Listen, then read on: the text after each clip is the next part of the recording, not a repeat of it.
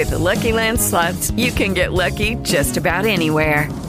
This is your captain speaking. Uh, we've got clear runway and the weather's fine, but we're just going to circle up here a while and uh, get lucky. No, no, nothing like that. It's just these cash prizes add up quick. So I suggest you sit back, keep your tray table upright, and start getting lucky. Play for free at LuckyLandSlots.com. Are you feeling lucky? No purchase necessary. Void where prohibited by law. 18 plus terms and conditions apply. See website for details. Actividad de mexicanos en Europa. América y León, el mejor partido del año, incluida la bronca entre el Arcamón y el Tano Ortiz y el golpe del árbitro al jugador de León. Atlas y Chivas se empatan en un vibrante clásico tapatío y mucho más en el podcast del Tri.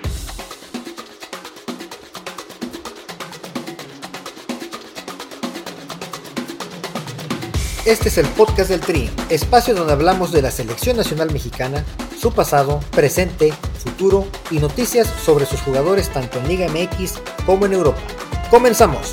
Bienvenidas, bienvenidos al episodio 15 del podcast del Tri. Soy Aldo Maldonado. Les recuerdo que nos pueden escuchar en todas las plataformas digitales como Spotify, Apple Podcasts, Google Podcasts, Amazon Music y demás. Califíquenos por favor con 5 estrellas dejen un comentario y suscríbanse para que les notifiquen cuando estrenemos capítulo.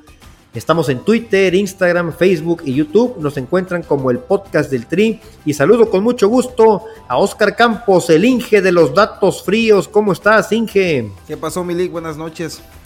Un gusto nuevamente estar compartiendo foro contigo y me es grato pues agradecer a, todos los, los, escuchas que nos hemos dado cuenta últimamente eh, se han agregado más y tenemos más likes y, más comentarios, más retroalimentación de todos ellos y pues es, muy, es muy grato, ¿no? Contar con esto, con, esos comentarios y aquí estamos nuevamente para, para, analizar, debatir y hasta pelear porque últimamente andas muy, muy, muy aplaudidor. No, no, no, y tú andas en un plan, este, reventador, así que apenas, apenas nos juntamos Sí, sí, sí, lo que empezó como un proyecto, pues nada más para charlar aquí prácticamente tú y yo, llevar algún micrófono, lo que, lo que discutíamos del diario, pues ahorita está teniendo mucho, mucho impacto y se lo agradecemos bastante a la gente. Así que seguiremos por aquí discutiendo, o quién sabe. Espero que hoy no discutamos tanto. Hoy vamos a tratar temas eh, como los mexicanos en Europa, lo que pasó en la Liga MX,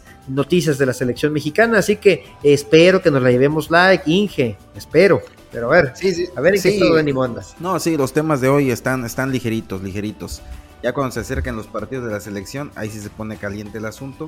Pero bueno, vamos a empezar, mi Aldo, ya, sin más preámbulo, ¿cómo ves? Sí, vamos a empezar. Hoy se dio a conocer, bueno, hoy lunes, estamos grabando el lunes 3 de abril, México otra vez participará en el torneo Esperanzas de Tulón el torneo, que bueno, ya es la, la, ocasión número 27 que estará México en este torneo. Maurice Rebello, déjame, ¿lo, pronuncié bien, Inge? Yo creo que sí.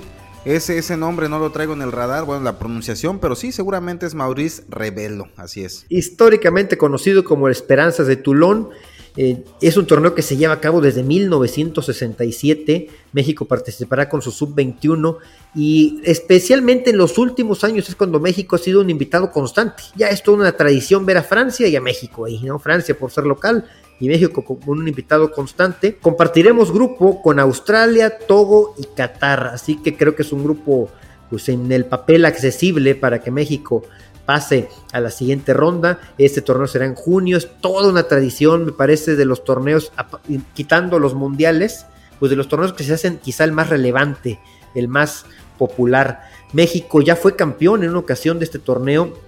Sus mejores momentos se han vivido en, los, pues en la última década. En el 76 se tuvo un tercer lugar y en el 97 también se tuvo un tercer lugar. Recuerdo ese de Esperanzas de Tulón a finales de los 90 eh, de ahí, la época dorada de México empieza en el 2012, cuando le ganamos, ganamos la final eh, unos meses antes de jugar los Juegos Olímpicos. De ahí se veía ya el gran trabajo de Luis Fernando Tena, se veía el gran equipo que se estaba haciendo. No hemos vuelto a ganar ese torneo, pero bueno, tampoco es sencillo, hay buenos rivales. Fuimos subcampeones en el 2018, tercer lugar en el 19 y en el 20 y en el 21 no hubo torneo por el COVID, así que se reanudó el año pasado y otra vez fuimos tercer lugares. Así que de, los últimos tres campeonatos hemos sido subcampeones, tercer lugar y tercer lugar. Vamos a ver cómo nos va en este año. Qué bueno que nos vuelven a invitar y que México esté teniendo participación, ya que por ahí eh, pues no vamos a estar en el Mundial Sub-20, del cual tuvimos una ligera esperanza, porque al, quitarle el Mundial a, Indonesia, pues quedaba libre y México podía ser algún candidato, pero bueno, ya se fue para Argentina. No me quiero desviar del tema, pero estamos hablando que esa generación sub-20, por ejemplo, pues estará perdida. Así que para este torneo sub-21, pues será interesante ver a jóvenes, eh, porque sí es un torneo de mucha relevancia, dije, ¿no? Sí, lo tiene razón. Eh, este es un torneo que ha dado, ha sacado muchas estrellas, muchas estrellas de diversas selecciones han, tenido, han visto su nacimiento como futbolistas en este torneo. Digo, hablando de la última, de las dos últimas décadas, no sé si te suenen los nombres de Alan Shearer, eh, Rui Costa, eh, Nuno Gómez, Thierry Henry. Eh, de hecho, también un, jugadorazo que salió de, este torneo, Héctor Herrera. Ah, claro, Héctor Herrera. Así es. Y, bueno, ese es un torneo que, como ya comentaste, el, local Francia, que es, es, el equipo con más número de campeonatos, 13 eh, y bueno, México está en el número 9 de todos los, los 25 equipos que, han participado en las diversas ediciones con ese campeonato que ya comentaste del año 2012, que es donde iniciaba la época dorada, que nos duró poquito, pero bueno, ahí tuvo su, su verdadero inicio en este torneo. Entonces, pues esperemos que, que, vaya una selección competitiva. Es sub-21, seguramente van a echar mano, o bueno, van a echar mano de puro de jugadores locales. Y bueno, siempre damos eh, buenos, buenos papeles, siempre hacemos buenos papeles en este torneo. Y como comentaste, pues se perdió, se tuvo ahí el tercer lugar eh, que comentábamos en la, en la edición del 2019 y 2022, si no, si no me equivoco. Así es, así que bueno, ante la escasez de torneos interesantes, hay que tomarse muy en serio este torneo de verano, donde también si hay unas buenas actuaciones, pues hay muchos visores, muchos visores, y queremos que cada vez más jugadores mexicanos jóvenes se vayan a Europa. Por otro lado, Inge, pues vámonos a mexicanos en Europa, ¿no? Hablando del viejo continente, ¿qué noticias hubo algo relevante para nuestros compatriotas? Pues sí, mira, realmente esperábamos que, fuera una, una, jornada un poco seca, porque veníamos de, la fecha, bueno, de fecha FIFA, los mexicanos viajaron, tuvieron participación, unos en Surinam, o bueno, la mayor parte de los europeos eh, en, el Estadio Azteca, en ese partidazo que tanto, que tanto se vanaglorian tú y nuestro amigo el Canicas de decir que una... Saludos, saludos al Canicas. Saludos al Canicas. Eh, un conocedor de fútbol, no reventador como tú, Inge. Amplio conocedor, un saludo y un fuerte abrazo al Canicas. Él sí es conocedor, yo nada más soy un reventador de donde me dejan. Eh, pero bueno, entonces, pues pensábamos que los mexicanos iban a tener eh, muchos minutos, sin embargo, fue todo lo contrario. Empezando con el más importante en las últimas semanas, Santi Jiménez se encamina él y el Feyenoord de Arne Slot hacia un título más, que va a ser, sería el número 16 de, en, su historia. El Feyenoord visita al, rival local su, para tener el clásico de Rotterdam, visita al Sparta de Rotterdam y, lo vencen 3 a 1. y, de hecho, eh, Santiago Jiménez eh, tuvo, tuvo presencia en el marcador. Al minuto 70 metió el gol con, con el que se destrabó el partido ya que inició ganando el Feyenoord con gol de, de Paixão al minuto 12. Posteriormente empata Mica Pinto con un golazo, en, eh, un jugador eh, portugués buenísimo, de hecho eh, entró por, por, el, por la sección, por la banda derecha, se enfiló hacia, hacia el centro del área y sacó un zurdazo al ángulo, al ángulo contrario. Pero bueno, entonces eh, el partido se trabó, está, está, está, muy cerrado en media cancha y, lo destrabó Santiago Jiménez con un, gol de, zurda, digo su, su, pierna, su pierna dominante y, bueno, logran este valioso triunfo. Con esto ya se, se sitúan en, eh, bueno, continúan en el primer lugar con 64 puntos, ya le sacan 8 puntos a su más cercano seguidor, el Ajax, eh, que no pudo ganar. Bueno, ahorita hablaremos de, los jugadores capitalinos. Y, bueno, ahí está eh, Santiago y, el Feyenoord encaminándose hacia su título 16 a nivel histórico del equipo de Rotterdam. Como decías, qué golazo, me gustó mucho este golazo de Mica Pinto cuando se le venía la noche al Feyenoord porque después hay un penal en contra que falla Van Cruyff y que eso le deja la oportunidad al Feyenoord otra vez de recuperarse. Ya en la segunda mitad todo vuelve a la normalidad y se viene el vendaval del equipo de Santi Jiménez. Previo al gol también tiene una oportunidad en la que la abuela, Santi, y después viene un despeje del arquero rival que le cae al iraní Jajambaksh. Tú, tú, tienes la, tú tienes la pronunciación correcta, Inge. al minuto 70. Sí, sí. Jajambash, así, así dejémoslo. eso, eso, eso, Tú dominas muy bien el, iraní. Eh, lo recibe y qué buen pase filtrado le pone. Lo, quizá lo que le falta a Santi es que hay un mexicano que le den ese tipo de centros en la selección. Y bueno, define de manera exquisita Santi, goleador, lo adora la afición del Feyenoord. Parece que no le pesó mucho ese penal que voló con la selección mexicana, se enchufó rápidamente porque es normal, y ahorita lo vamos a ver en, en de los demás jugadores, que los mexicanos cuando vienen, dado que es un viaje muy largo, regresan a Europa y la mayoría se van a la banca o los descansan porque si es eh, fuerte el viaje, ¿no? Y, con la competencia alta que hay, bueno, pues Santi llegó titular, anota como si nada, ¿no? Demostrando el gran nivel que, tiene Santi y que ya también por ahí hay rumores de, de, algunos equipos de otras ligas interesantes que lo quieren.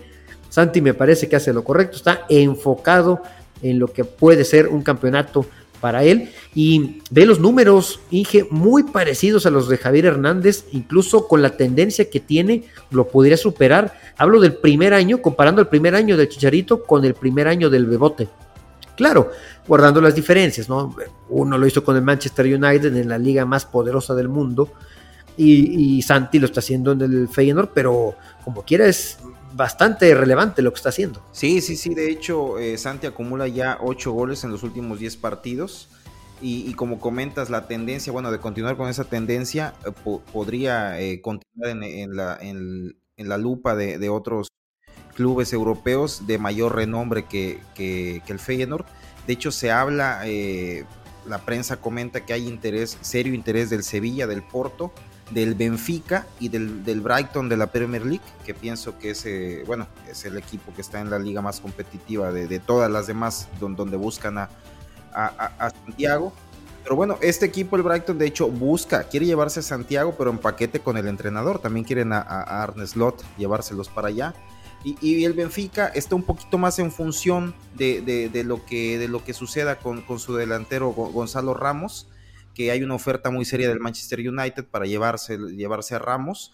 Y bueno, en este hueco cabría perfectamente eh, Santiago Jiménez. Yo estoy contigo, Inge. Me parece que algún, comentaste en el capítulo anterior. Ojalá Santi se quede un año más en el Feyenoord y juegue Champions. Sería muy, muy interesante verlo afianzado y como referente de su equipo. Sí, yo pienso que sería lo mejor. Eh, que termine la temporada, eh, bueno, la va a terminar, van a ser campeones, que juegue una Champions con Feyenoord tiene la confianza total del entrenador y, bueno, ojalá y pudiera ser que tuviera una, Champions aceptable, buena y pudiera no incluso robar miradas de estos equipos, sino de equipos de mayor envergadura. Y, bueno, el, mayor beneficiado de todo esto, aparte de Santiago y su familia, es el Cruz Azul. Porque no sé si sepas ah, que el Cruz, Azul, vendió solamente al mexicano eh, por el 50% de su carta.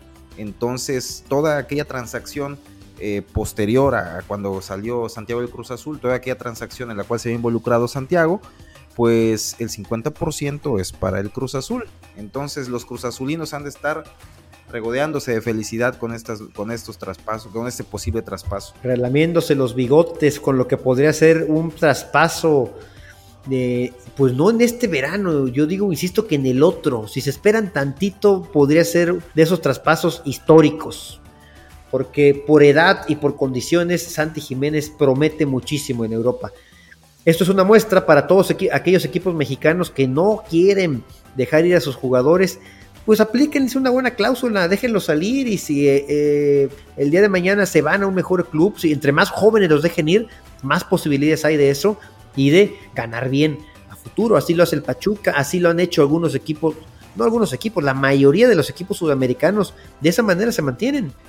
Y de hecho, Aldo, un ejemplo muy claro en los últimos años, digo, seguramente ha habido muchos, es el de Paulo Dybala, que cuando salió de Argentina, jugaba con Instituto de Córdoba, te acordarás, eh, lo vendieron también por una cláusula con un porcentaje similar al de Santiago, no recuerdo si el 50-60%. Entonces, todas las transacciones posteriores a, bueno, cuando salió de Argentina, el Instituto de Córdoba continuó viéndose muy beneficiado con, esas cantidades. Entonces, como comentas, es un, una buena medida que, seguramente más equipos mexicanos deberían de emular y, aparte de que le dan salida a los jugadores, pues se ven beneficiados eh, posteriormente, ¿no? Si, si realmente hay, hay mejoría en el fútbol de su jugador exportado la joya Paulo Dybala que la semana pasada corrió el rumor que el Real Madrid lo pretende. Sí, esas notas, quién sabe quién las escribe, yo lo veo complicado, digo, con lo visto de Paulo los últimos años. Pero le ha ido bien con la Roma, ¿eh? Muriño le ha sacado uh, su mejor versión. Sí, sí, sí. Pero bueno. Pues vámonos, ¿qué más, Inge? ¿Qué más? Aparte de Santi, no me digas que fue el único. No, no, no, de hecho, Edson Álvarez tuvo actividad, jugó los 90 minutos Jorge Sánchez jugó 87 minutos, ya andaba hundiendo el barco Jorgito. Ahí no, no, no, no, no, no, eso es personal tuyo. No, no, no, y de hecho te paso. de hecho, todo el partido por algo, por algo. Sí, jugó, pues está, está lesionado Range, ya lleva un par de semanas con lesión, el, del lateral titular. No están echando mano de Jorge Sánchez. Digo, con, con, con el Jesús en la boca se la viven los aficionados y directivos cada vez que Jorge Sánchez tiene un balón eh, controlado eh, en, su, en su cerca del área, porque bueno, digo, tú lo padeciste, todo el americanismo lo padeció en aquella final contra Monterrey, ¿verdad? No, pues ya, lo padeció mucho el América, ahora que lo padezcan en Holanda. Bueno, entonces el Ajax eh, no pudo anotar el gol de la victoria, se enfrentaron al Go Ahead Eagles, digo, un nombre muy curioso, un nombre en inglés para un equipo holandés, pero bueno, Go Ahead Eagles 0-0 llegada, eh, un vendaval de llegadas del, equipo, del equipo de Ámsterdam, pero sin lograr la tan ansiada anotación. Y bueno, con este resultado están prácticamente, tirando la liga, ya que como te comentaba, eh, el Feyenoord ya se despega 8 puntos. Y bueno, pues este año no será, no será para el Ajax, pero, pero sí será para el Feyenoord. Entonces, así la actividad con el, con el, con el Ajax como quiera, vamos a celebrar, como quiera vamos a celebrar a los mexicanos. Sí, sí, sí, vamos a tener un mexicano campeón, sin duda, porque en tercer lugar está el PSB, PSB Eindhoven, y recordemos que ahí en, sus filas milita el ex pachuqueño eh, Eric Gutiérrez, el Guti, que digo, estamos de fiesta porque por fin juega 90 minutos. No, ¿cómo crees? Si el Guti juega, entra siempre en el minuto 70, 69, si bien le va. Sí, tristemente así venía haciendo eh, los minutos que le daban a Guti. Entraba, ya era un cambio sistemático para Ruth Van Nistelrooy. Entraba al minuto 70, 75 y pues sus, actuaciones eran demasiado discretas. Los últimos partidos, eh, el Feyenoord, digo, perdón, el PCB ha, tenido eh, cuatro victorias y un empate. Entonces entraba Guti ya con el partido de resuelto y, bueno, simplemente a, pasear el balón por la media cancha, a controlar, a guardarse y, esta vez tuvo, tuvo más actividad. El, el, PSV logra el título de visitante contra el NEC 4 a 2 con goles de Luke de Jong. Te acordarás, tú que eres ex barcelonista, lo tuviste por ahí dando lástimas en ah, la delantera blaugrana. Este, Luke de Jong, Olivier Boscagli y Joe Beman, los anotadores por parte del PSV. Y PSV con esta victoria eh, alcanza 56 puntos, empatando al Ajax pero bueno, ya, como lo he comentado en un par de ocasiones, muy alejados del, liderato de, del Feyenoord. Y cambiemos de liga, Inge. vámonos, vamos? vámonos a Italia, al país de la bota, donde pues, tristemente no hubo mucha actividad. Eh, Chucky Lozano eh, participó, eh, entró en minuto 68. Poco pudo hacer en la goliza que les pegó el AC Milan. Creo que estamos viendo resurgir a los rosoneros, aquel, aquel, aquel Milán que tanto que nos enamoró en principios de los 2000, te acordarás con eh, Equipazo, Rui Costa, eh, Sidorf, eh, Shevchenko, bueno. Este Milán Pirlo, Nesta, eh, Cafú, Costa Curta, o Massimo Shevchenko. Así es. Entonces, Dirigidos por Carleto Angelotti. Carlo Angelotti, que bueno, ahorita anda por acá dándonos glorias en, en la Casa Blanca. Pero bueno, mira, el Milán logra esta abultada eh, victoria en, el, terreno rival. Visitó el Diego Armando Maradona. y, alcanza 51 puntos. Digo, prácticamente está, esta liga tiene dueño y es el Napoli, 71 puntos, 16 puntos eh, encima de su más cercano seguidor que es la Lazio. Y, bueno, poco, poca actividad se le dio a Chucky Lozano, un par de desbordes, muy veloz como siempre. Pero bueno, ya con el 4-0 encima, poco se podía hacer, ¿no? Pues ¿qué puedes hacer, no? Entras ya con un partido definido 4-0, tener unos minutos solamente para tener, agarrar ritmo de competencia. Lo que decíamos, el viaje largo quizá pudo influir para que Lozano no iniciara este partido. Hay que recordar que Milan y Napoli se van a enfrentar la semana que entra en la Champions. Así que a lo mejor, a lo mejor con la liga decidida, pues no quisieron mostrar sus mejores armas. Porque la Champions es un objetivo claro que tiene el Napoli, dado que la liga pues ya es suya completamente. Sí, sí, sí, así es. Seguramente ese fue uno de los motivos por los cuales eh, Luciano Spalletti decidió eh, darle descanso a, a, a Chucky salta de la página, es el buen fútbol que está desplegando el, el, Milán, seguramente, y, y sí, este, el Napoli puede estarse reservando eh, de, cierta manera por el, por el compromiso que, se viene de la Champions y, la liga prácticamente ya en el, en, el bolsillo. Vimos una de, una de las peores versiones que hemos visto del Napoli en toda la temporada y en los últimos años.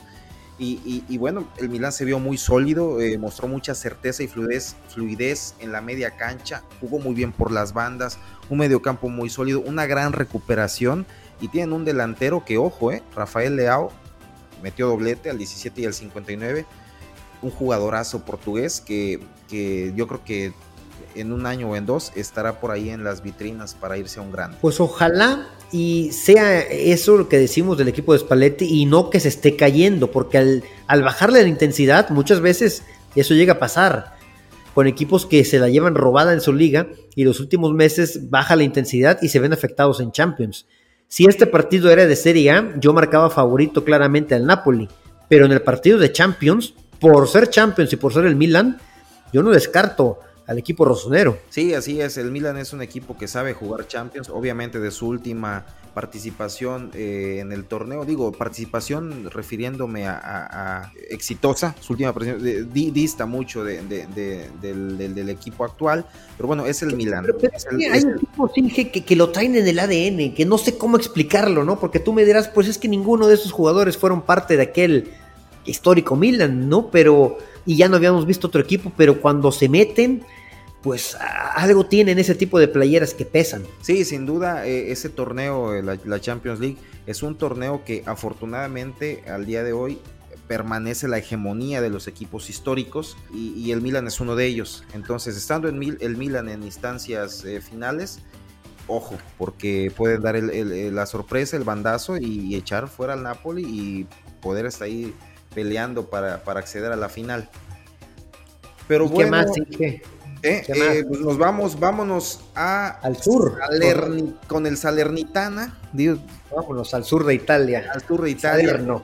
Memo Ochoa continúa con la titularidad. Continúa lesionado el, arquero, entre comillas, titular, porque pienso que Memo Ochoa está haciendo muy buen papel para ganarse la misma y participó en, el 1-1 eh, de visita contra el Especia. Eh, Memo Ochoa no hubo atajadas espectaculares como las ha tenido eh, en, su, en, su, recién llegó a, Italia, pero bueno, un partido, un buen partido, atajadas, digo, un, un, accionar muy seguro de Memo, lo conocemos, es un arquero muy seguro de manos, en las salidas no tanto, pero afortunadamente no hubo salidas de riesgo en este partido. Un puntito más para Salernitana que, recordamos que anda por ahí eh, peleando eh, el, la, mantenerse en, la primera división. Se mantiene en el lugar número 15 a 9 puntos de, la zona del infierno, del descenso italiano. Que el Spezia precisamente es un equipo que está cerca del Gelas Verona y este empate pues a lo mejor les ayuda un poco a los dos Sí parece que la Cremonese de Johan Vázquez, del cual vamos a hablar ahorita, la Sampdoria y el Gelas Verona son los destinados al descenso y de puntito a puntito que se la lleve el Salernitana, pues se aleja de esa zona infernal. De Johan Vázquez, nada, Inge. No, Johan Vázquez entró al minuto 67, eh, digo, sin más ni más, pierden en casa contra el Atalanta. Y, bueno, ya lo comentaste, Cremonese último lugar, 13 puntos, está más que cantado que, será que se irán a la segunda división y, bueno, seguramente este, este, estos pocos minutos que se le dieron a, Johan pues son parte de lo que ya comentábamos, ¿no? del viaje durante el, parón de selecciones y esperemos y Johan, digo, la salvación está muy complicada, pero que, que pudiera regresar al Genoa, que es un equipo que, la siguiente temporada por lo menos va a tener actividad en la primera división. Y bueno, yo creo que es lo más representativo. Pero bueno, recuerda Inge que la Cremonese tiene participación el miércoles en la Copa Italia contra la Fiore, así que seguramente ahí veremos de titular a Johan Vázquez. Ciertamente, sí, sí, sí, olvidábamos ese detalle. Eh, seguramente, aparte de, darle cierto descanso por el viaje tan largo en el, en el parón de selecciones, pues se viene este, este partido muy importante. Digo, para un equipo que, que no es... Eh, que va a descender, el, peor equipo de Italia está a un paso de meterse en la final de la Copa, imagínate. Exacto, entonces es un, es un, es un partido muy importante, el más importante de la temporada, entonces están guardando posiblemente a, Johan para darle la titularidad eh, entre semana, el día miércoles. ¿Y qué más? Ya dejamos Holanda, dejamos Italia, pues ya lo, que resta, eh, digo, no por, no por eso menos importante, pero Inglaterra, Raúl Jiménez no vio participación eh, en el empate de Wolverhampton de visita ante el Nottingham Forest. El Wolverhampton continúa en lugar número 13 con 28 puntos y bueno, cero minutos para Raúl esta vez. César Montes en España, digo ya, ya, me, ya me vine a la Liga Española.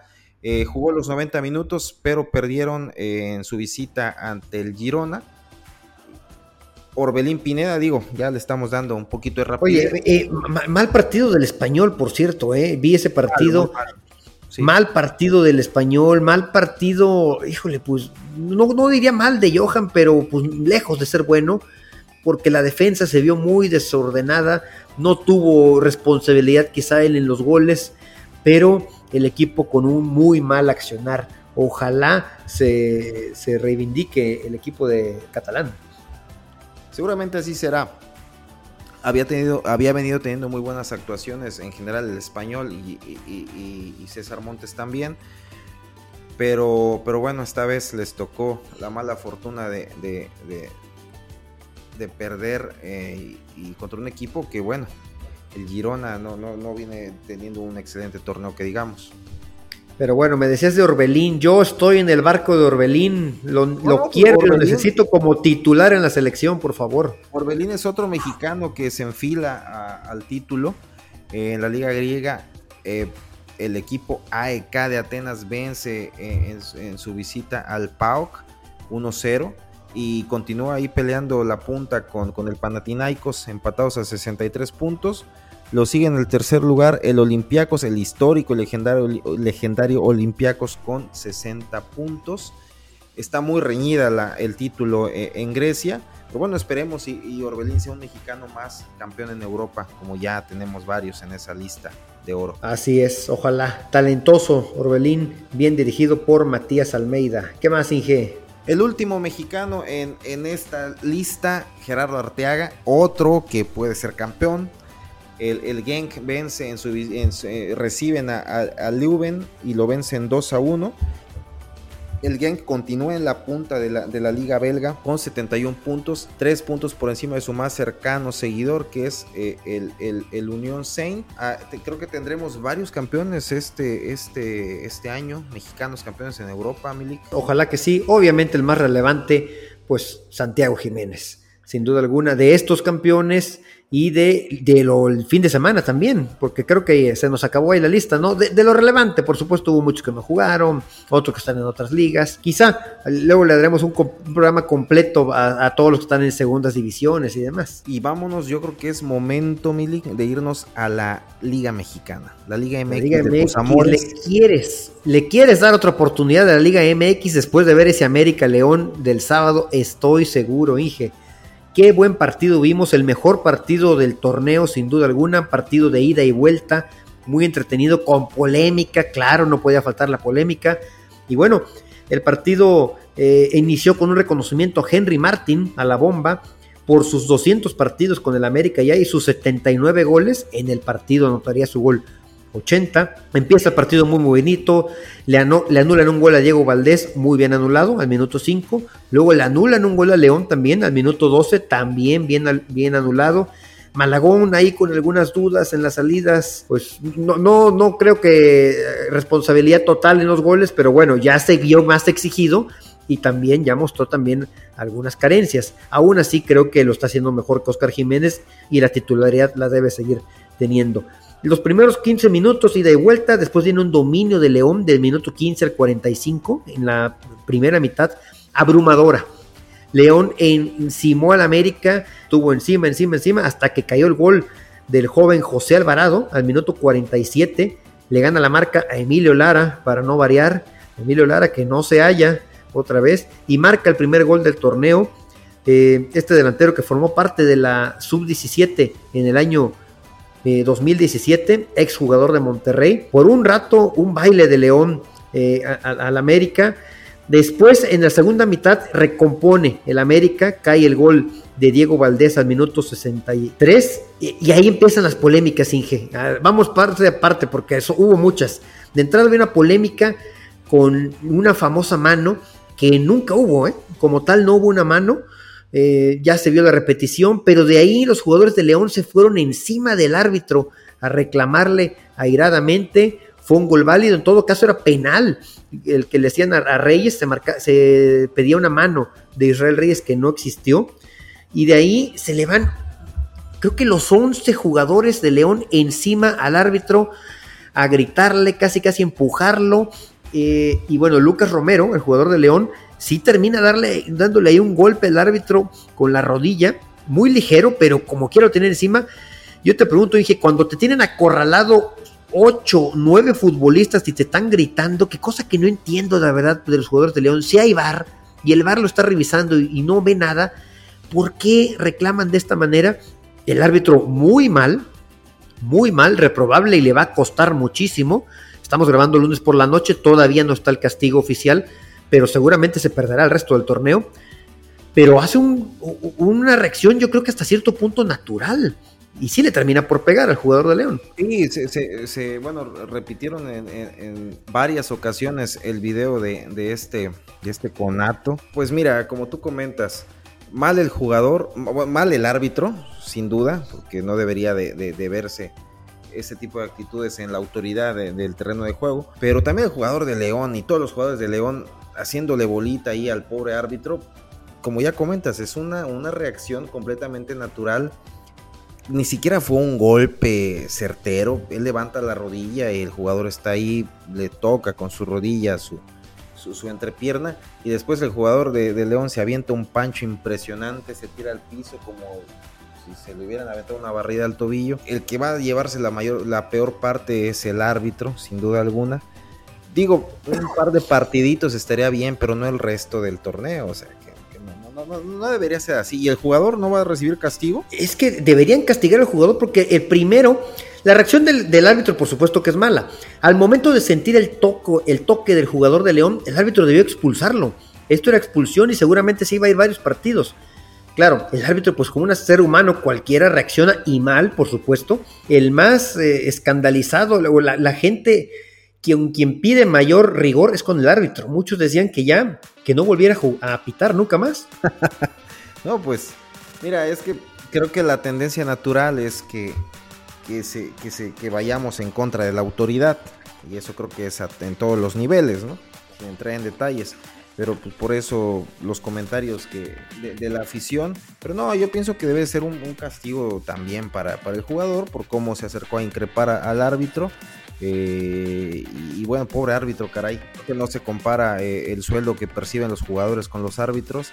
Y sí va a perder mucho, mucho este señor Fernando Hernández. Sí, no, no están mal pagados, pero nada que ver con los futbolistas. Y que lo dejes así, pues sí es un castigo severo. Lamentablemente, obviamente, después de todo esto, pues Fernando Hernández sube al, autobús de León a pedirle una disculpa al jugador. Y la gente de León me llama la atención que tampoco hicieron ya mucho ruido ni en redes sociales, ni la directiva, todos aceptaron la disculpa del entrenador y se mandaban flores, pues escribió un tuit Fernando Hernández, le contesta a Lucas Romero, le contesta a la directiva de León que no pasa nada, todos somos amigos, abracémonos. Claro, porque al ver el video se ve también que el jugador de León golpea y como que les de León dice, no, no, no, ahí muere, ya no le busquemos, porque si somos rigoristas, Lucas Romero se debería perder el mismo tiempo que el árbitro. Si los van a castigar a los dos, tendría que ser parejo. Sí, así es, sí, sí vi los tweets y, y León lo que quiso es suavizar las cosas. Ya quedará, quedará en cancha de la, de la eh, sanción disciplinaria que, que decidan aplicar digo, de castigar al árbitro, lo, el deber ser es que castiguen al jugador un tiempo similar. Y luego en lo futbolístico, pues a minuto 68 un contraataque que inicia Malagón, cobrando muy bien, de manera rápida, sale jugando. La toma Henry Martin en la media cancha, se quita uno, avanza hasta tres cuartos de cancha y cuando tiene encima a tres jugadores, abre el balón y le cae de primera intención Sendejas, le manda un centro y un remate que se ve muy bonito de Henry Martin y la mete una jugada muy bonita en lo colectivo donde Henry Martin nos demuestra las cualidades que tiene y llega al gol número 80 en su carrera con el América, al gol número 12 en la actual liga, me parece que va que vuela para campeón de goleo y termina celebrando ahora sí a lo Henry Martin, ¿no? Y bueno, pues ya no hubo festejo eh, que le molestara a, los jugadores de Guadalajara, por ahí hizo un, un festejo como llorando, Andrés Vaca en la narración dice que era como homenaje a Chabelo, yo sentí que era como una, indirecta de que no voy a festejar porque luego lloran y me reportan. Pero bueno, después al minuto 71 viene una falta sobre Richard Sánchez, de, Richard Sánchez, perdón, al borde del área. Eh, y ya con los ánimos a todo lo que da, empieza eh, la trifulca, se empiezan a pelear entre todos. Y Tan Ortiz y Larcamón se agarran, termina con la pelea rota de Arcamón. Yo no entiendo qué pasó ahí, Inge, ¿me puedes explicar? No, pues es que no hubo un video, un video muy, claro del conato entre, entre el Arcamón y el Tano. Yo nada más cuando vi ya eh, el Arcamón tenía la playera desgarrada en la parte del pecho. Digo, el fútbol es, circo también y, de repente eh, digo que pasan este tipo de cosas. No es el mejor ejemplo para los chavos, no es lo mejor que debería de, demostrar el fútbol mexicano, pero, pero caray, es es originado por, por a lo mejor por una falta de falta de mano dura ahí en, el, en el arbitraje, ¿no? Pero bueno, eso ya es, otra cuestión. Lo importante, y como tú comentas, hubo eh, un, un, espectáculo en cuanto a lo futbolístico. Tenía rato que no, que no veía un partido con esa, ese dinamismo que vimos, sobre todo en el segundo tiempo. Lo que los, los puntos negativos, Milik, ¿Dónde quedó tu Emilio Lara? Digo, lo querían todos en el Mundial, por lo menos en la selección. Es un jugador que se desinfló, que no tiene ni pies ni cabeza ya su, su, su, su, accionar, ¿no? Ahí en la lateral derecha, o no sé cómo ves. No, totalmente perdido. Eh, perdido la ofensiva, perdido la defensiva. Es un jugador que sí, se veían buenas cosas, sobre todo cuando debutó como central. Inge, yo no sé si. Lo veo difícil porque América tiene muchos centrales ahorita y no tiene laterales, así que va a ser difícil que Lara regrese a esa posición, pero lo está haciendo bastante mal y si sigue jugando es porque tampoco tiene mucho de dónde escoger eh, Fernando Ortiz. Regresando nada más al conato de bronca, sí se me hizo curioso porque el Tano Ortiz es un tipo bastante tranquilo, pero sí había unas rencillas ya desde el Puebla América de la liguilla, cuando el América elimina al Puebla. Bueno, se retan a golpes, eh, y se hacen todo un escándalo ahí que de verdad a, mí se me hizo bastante raro. Parte del fútbol, como tú dices, lo importante es que el partido fue de ida y vuelta. Todavía le anulan dos goles al América bien anulados ya para finalizar el partido. Y el América consintió de más a León. No quiso ganar América, se parece que se querían meter con todo y balón a la portería. Y en el pecado llevaron la, penitencia. En, eh, ya en los últimos minutos, pues llega el gol de Joe Campbell, ya en tiempo de compensación este delantero tico de experiencia eh, europea, ex de León, eh, perdón, ex de Monterrey, ahora jugador de León, empata el partido. Me parece justo por lo que hizo León en el primer tiempo y justo por lo que hizo América en el segundo. Creo que el 2-2 es el mejor resultado de dos equipos que están muy bien en la Liga MX. Y después de Monterrey, porque los Rayados están jugando otra liga, están arrasando, pero en la liga normal pues León y América son de los mejores equipos. Son el eh, lugar 3 y 4. Y bueno, otro partido interesante, el clásico de Guadalajara. Se dijeron muchas cosas en la semana el Hueso Reyes declaró que las Chivas podrían ser todo, pero que ellos no tenían un bicampeonato como el Atlas, cosa que me parece que se, se barre ahí el Hueso Reyes, porque pues las Chivas sé que viven de los 60, sé que viven de aquel campeonísimo, pero pues en aquella ocasión no fueron bicampeones nada más, fueron hasta tricampeones, tetracampeones, así que creo que por ahí se le fue a la declaración, pero bueno, era parte de calentar el clásico. Lo que dijeron en la semana se reflejó en la cancha. Qué buen partido vimos. Digo, veníamos con la vara muy alta del América León y se enfrentan Atlas y Guadalajara. Muy bien, también partido interesante de, de ida y vuelta por momentos. Yo destaco el buen funcionamiento de Alexis Vega porque me gusta, porque es un jugador de selección y que regresa de su lesión y lo hace bien, anota, tuvo varias oportunidades de gol y bueno, un partido interesante también. Eh, las actuaciones de Quiñones, de Furch, de Ociel Herrera, este joven Ociel Herrera que es gambetero, que desequilibra, que tiene gol. Y bueno, de Julio Furch no podemos decir que es un jovencito, pero tiene 33 años. Desde el 2014 está en México, así que Inge, pues queremos delanteros, lo podemos naturalizar. Y Quiñones, que toda su carrera la ha hecho en México, todavía es joven, tiene 26 años. El colombiano también podría ser elegible para Diego Coca, ¿no crees? Sí, yo pienso que, que no podemos cerrarnos las puertas a los naturalizados. Digo, todo, todo, todo mundo lo hace. Francia está lleno de, de jugadores eh, con orígenes eh, africanos, Alemania lleno de jugadores de, de origen eh, turco. Y, y, bueno, no estaría nada mal que México, si se encontrara un delantero con cualidades, pues pudiera representar a la selección nacional. Considerando que Raúl Jiménez está en el ocaso de su carrera, digo, a menos que me digas lo contrario. Pero, Bueno, es más joven que Julio Furch, pero Julio Furch pasa por un buen momento. Digo, no, un delantero de, de, más de 100 goles en Liga MX, Julio, ¿eh? Sí, sí, sí, Julio, Julio, de hecho sonó, recordamos, antes del Mundial de Qatar. Y, y, y bueno, eh, yo pienso que sí, sí son material de, de, los que se puede echar mano, ¿no? Este, estos jugadores. Que bueno, la, la, la, la delantera ideal, y sí, quién sabe si coincidas con, conmigo, pero yo pienso que con esta formación que tiene Coca, la delantera tiene que ser Orbelín ahí atrasito y Lozano, eh, Corona, de Tecatito y arriba Santi Jiménez. ¿O, ¿Cómo ves? No, totalmente. Esperemos que Corona regrese al, al, nivel de que tenía el año pasado. Previo a la lesión estaba teniendo un momento fantástico con el Sevilla. Si regresa a ese nivel y con el nivel que tiene Orbelín y en esa posición, más lo de Lozano y Santi, estamos hablando de un ataque bastante interesante, ¿no? Y bueno, con Luis Chávez y, Edson Álvarez en la media, pero bueno, ya casi casi nos vamos al 11, pero en ofensiva sí. Pero tener jugadores de, en la banca como un revulsivo, como siempre decimos, como Julio Furcho, Quiñones, no se me haría para nada descabellado.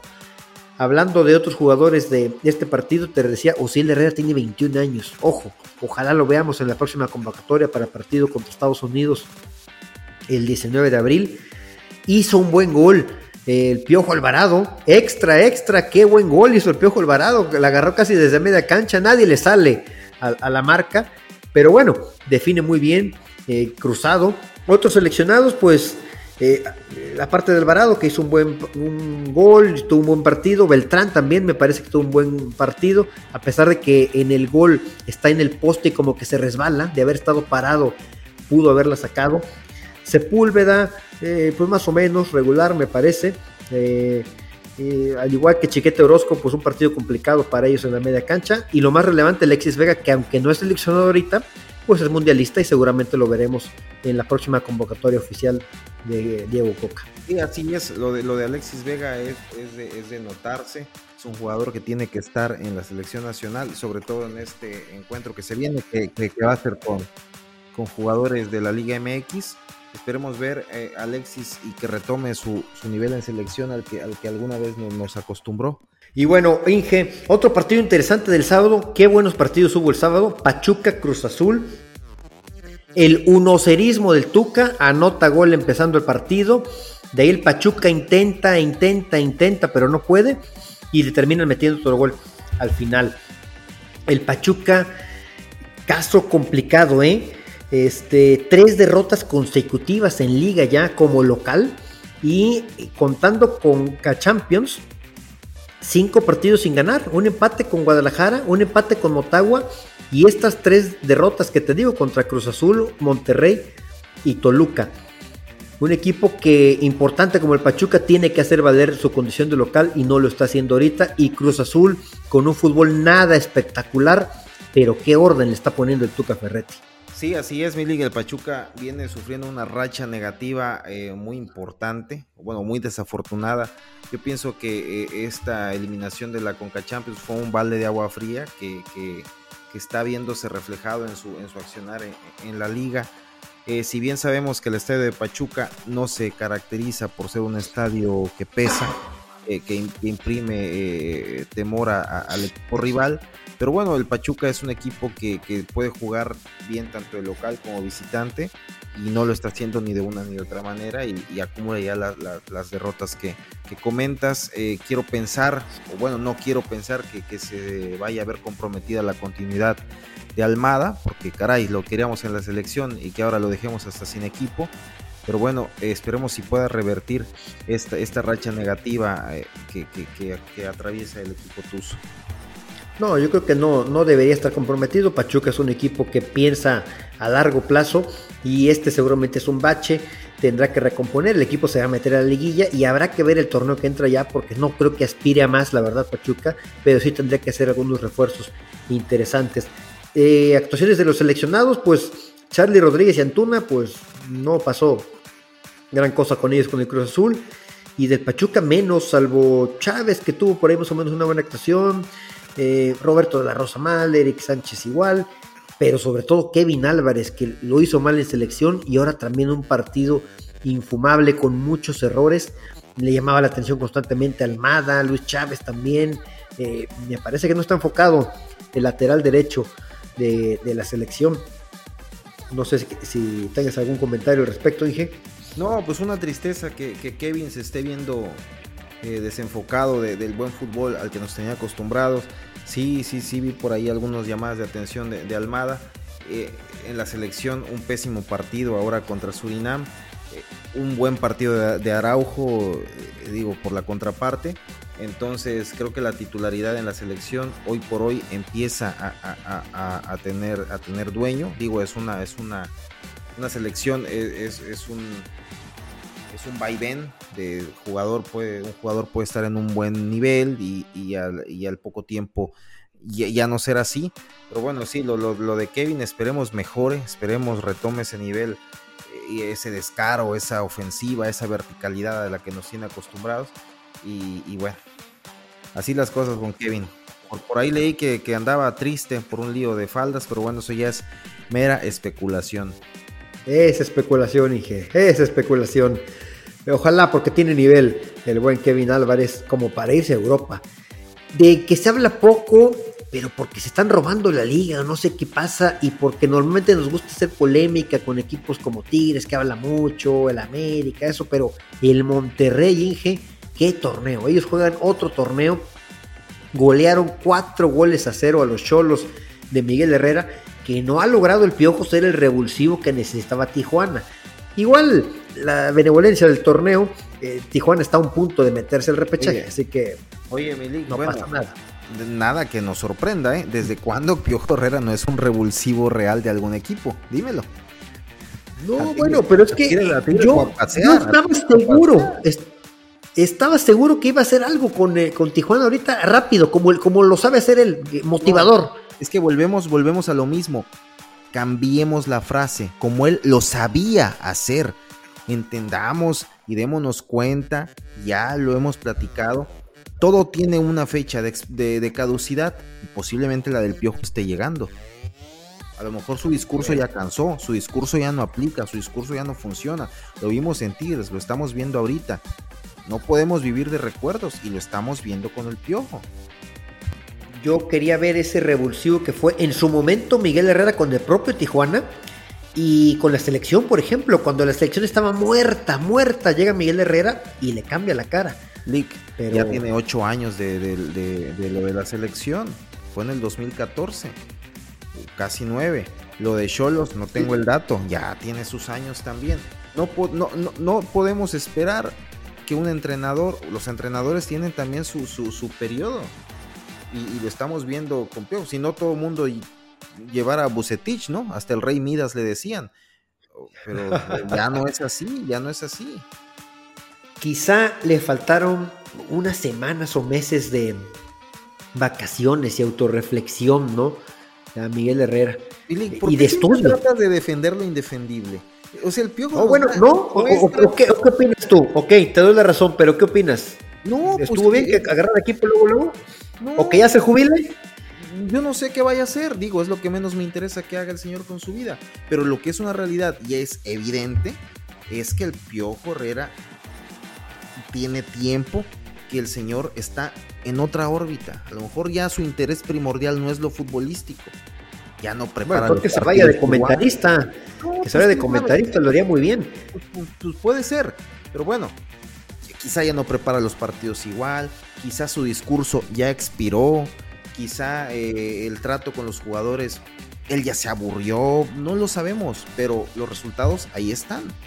Bueno, es lo que estoy diciendo. Yo creo que si se hubiera ido seis meses a autoexiliarse, que se fueran unas vacaciones a Europa, vacaciones y a la vez aprender a, desintoxicarse de todo lo que ha pasado recientemente, le hubiera caído muy bien. Bueno, con, la, con la, este, con la ambición económica de este señor, dudo que se tome unas vacaciones tan largas. Digo, cada, cada comercial que le, que, le ofrecen lo agarra de lo que sea. Entonces dudo que se tome unas vacaciones, que, deje de percibir un sueldo como los que perciben de más de un millón de pesos al mes por, seis, por, por un año. No creo que, el señor Herrera lo, haga. Hay que aprovechar la época de oro, Inge, que se acaba, se acaba. Y bueno, este, bueno, pues Monterrey, punto y aparte, gana cuatro goles a cero con un doblete de Rodrigo Aguirre, el uruguayo de 28 años, ex Necaxa, y otro doblete de Germán Berterame, argentino, ex San Luis, de 24 años. Equipazo de, Monterrey, Alfonso González, hablando de los seleccionados, un partido aceptable, Romo bien, Héctor Moreno y Jesús Gallardo me parece que también cumplieron, no tuvieron gran problema en defensa. Toño Rodríguez de parte de Tijuana, pues sí, se come cuatro goles, pero quizás solamente en uno creo que pudo haber hecho más, en los otros no tenía nada que hacer. Eh, el hasta ahorita tercer arquero de la selección nacional. Y cerramos con otro duelo de equipos importantes, Toluca y Tigres, que se jugó este domingo. Gana Toluca tres goles a dos. Inevitable que cuando se enfrentan Toluca de aquel gran José Saturnino Cardoso y los Tigres de André Pierre Guignac actualmente, pues llegan a la comparación. ¿Quién ha sido mejor? Guiñac o Cardoso, Inge, los dos con grandes carreras, ¿tú con quién te quedas? Híjole, está muy complicada esa, ese debate. Yo pienso que los dos tienen pros y contras.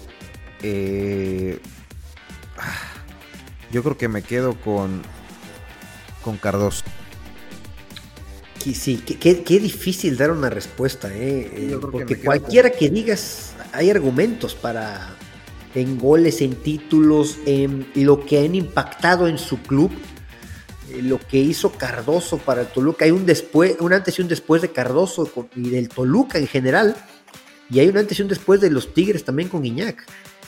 Yo también me quedaría nada más con Cardoso, pero quizás soy honesto, a lo mejor por, porque me tocó verlo en esa niñez y juventud y crecí viendo y padeciendo porque agarraba de cliente al América cada rato Cardoso, pero qué delantero tan fantástico. Aquellos 29 goles que hizo en un torneo corto, nunca los voy a olvidar. Sí, así es, que crecimos con esa, con esa imagen de, Saturnino, digo, lo padecimos quienes alguna vez este, estuvimos del lado americanista, yo ya no lo estoy, pero, pero, pero, sí. te tocó, lo sufriste, lo sufriste. Y lo padeció más Adolfo Ríos, te acordarás. Adolfo Ríos y Davino han de tener un póster de ahí de Cardoso en sus casas, qué bárbaro. Así es, Milik. Bueno, y eh, bueno, el equipo de Tigres no existe. El equipo de Chima Ruiz no existe, se le está cayendo a pedazos. Algo tiene que hacer. Em, pero bueno, algo tiene que hacer Tigres. Em, es mejor, fue mejor Tigres los primeros 25 minutos, pero hasta ahí. De ahí cae un autogol. Luego expulsan a Quiñones por una protesta increíble que se haga expulsar de esa manera. Y en la segunda mitad entró Diego Laines y yo pensé que ahí los Tigres podrían remontar, pero Inge. El factor, no pasó el nada. factor. No pasó nada con Laines, ¿por qué? Lick, yo no sé, eh, digo, me gustaría escuchar tu, tu, comentario y el de varios americanistas más. Algunos ya se convencieron, algunos amigos americanistas. Pero si Laines juega con los Tigres, ¿qué tienen que ver los americanistas ahí? No, pues es que el americanista tiene esa, esa costumbre de, de continuar adorando a sus ex ídolos, vayan a donde vayan. Y, y bueno, no, no, no sé. Yo, yo, vi el americanismo. Diego Laines no es la excepción. Indignado. Pero bueno, hablemos de Diego Laines y su fútbol. Se los dije en el partido contra Jamaica. Le conté las jugadas en las cuales participó. Ok, antes de que me revienten el tirazo al travesaño en la cara, que fue un tirazo. Apenas te lo iba a decir. Pero no Apenas. fue gol. Ok, haciendo de lado ese tiro, balones perdidos, eh, jugadas mano a mano desplazado por fuerza, eh, pases sin receptor. Y bueno, este domingo el partido contra Toluca no fue la excepción. Laines no existe y a mi parecer no existirá más. Eh, yo creo que de Tigres seguirá algún Querétaro, algún otro club. Pero a Laines lo estamos perdiendo, Milik. Y eh, digo, si alguna vez existió algo rescatable eh, para llevarlo a selección, no existe más. Laines está desorbitado. Esa es, yo creo que es la, la, la palabra que más define la situación actual de, de Laines. Desorbitado, yo no sé si por cuestión familiar, por cuestión económica, por cuestión de ego, por cuestión de desinterés, por cuestión de. ¿Por cuestión económica? ¿Crees que le hace falta dinero a Diego Laines? No, no, me refiero a que el dinero lo sacó de. de, de ah, ok, ok, ok. Lo, es que debe ser hasta molesto para algunos compañeros de él ver lo que cobra Diego Laines y lo que aporta. Yo hoy sí ya te la compro, Inge. Diego Lainez no vuelve a Europa. Ah, caray, apenas hasta ahorita te das cuenta. Ya, ya yo, yo, tenía mi esperanza. Yo, de desde, verlo, dije, desde, que, desde, que, se fue al Braga, Braga, ¿verdad? su equipo en Portugal. Desde que se fue al Braga y no jugaba, yo, yo te dije, Diego va a regresar. Yo todavía quise ser benevolente. Bueno, regresando a regresando. México podía romperla y volver a Europa. O sea, ¿qué jugador ha hecho eso? Regresar a México y luego irse a Europa. Digo, y si me vas a Pero decir. ningún jugador había Márquez, regresado si me a los a decir, 22 años. Si me vas a decir de Rafa Márquez con el Gelas Verona o a Memo Ochoa, ahorita su regreso. Pero ellos fueron en otra situación. Ellos fueron por gusto total, casi casi regalando sus servicios, por el gusto de querer vivir quizá en Europa, vivir, disfrutar Europa porque les gustó. Pero lo de Diego a sus 22 años, sabíamos, sabemos que ya no va a regresar. Ahorita hay que ver si logra titularidad con algún equipo competitivo en, en, México. Y si no lo hace con Tigres, pues a ver si lo hace con el Mazatlán, con el o sea, Puebla, la, con el Querétaro, con Juárez. La pregunta es, y te la hice hace algunas semanas, ¿qué ha hecho Diego para merecer estar en la selección? Y te la vuelvo a hacer. Porque seguramente lo van a llamar ahora el partidito este de, de, molero que se tiene contra Estados Unidos en abril. Bueno, en este mes, ¿sí? Eh, lo van a llevar, eso lo sabemos. Te vuelvo a preguntar, ¿qué, es, ¿qué ha hecho Diego? ¿Qué está haciendo Diego para ir a, ese, a la selección nacional? Actualmente nada. Es ¿Nada? el recuerdo de lo que fue Diego Laines. Vivimos y la puerta abierta porque muchos, incluido tú, eh, le recriminaste al Tata Martino que no llevó a Diego Lainez al Mundial. No, no, no, no, por Diego no. Era lógico, no, como no, por Diego no. no. Yo, lo, yo, recriminé lo de, lo de Santiago. Y, y lo de Santi, lo de Acevedo y lo de Lainez. Yo simplemente dije, creo, creo que Lainez pudo dar más que Romo, que Alvarado. Digo, no sería Bueno, pero hoy en día Hoy en día creo que Alvarado te puede dar más que Laines. Imagínate, ¿eh? para no, que yo diga eso. Sin duda, sin duda, eso, es, eso sí es. Mira, Diego está perdido. Diego no recupera eh, su, su, su, su, esencia, esa que nos enamoró hace cuatro años. ¿Cuándo se fue a Europa? ¿Hace cuatro años? Sí, 2019, enero del 2019. No, no, no. Este, dio un par de chispazos en el Betis y nada más. No hay más de Laines. No hay más. Sí, lamentable lo de Diego. El factor. El factor. Pero bueno, Inge. ¿algo más que quieras agregar? No, no, no. Un, un, saludo a todos los escuchas y como dijimos al principio del programa, se les agradece su, su, su, el que nos escuchen, el que nos regalen sus likes, nos escuchen en todas las plataformas y, y ahorita que estamos estrenando YouTube. Bueno, puedo, puedo decirnos, aunque no he salido en el video, sí, sí, sí. No, claro, claro, tú eres parte del podcast del Tri en todas partes. Ok, ya la siguiente semana por ahí estaría apareciendo en, en YouTube. Aunque salgas con máscara, Inge, pero sal. Así es, Milik, vámonos. Dale, pues, vámonos. Gracias por seguirnos en redes y en todas las plataformas de streaming. Nos vemos la próxima semana. Aldo Maldonado y Oscar Campos, les agradecemos. Hasta la próxima. Okay, round two. Name something that's not boring. A laundry? Ooh, a book club. Computer solitaire, huh? Ah, oh, sorry, we were looking for Chumba Casino. That's right. ChumbaCasino.com has over 100 casino style games. Join today and play for free for your chance to redeem some serious prizes. ChumbaCasino.com. No purchase necessary. Full prohibited by law. 18 plus terms and conditions apply. See website for details.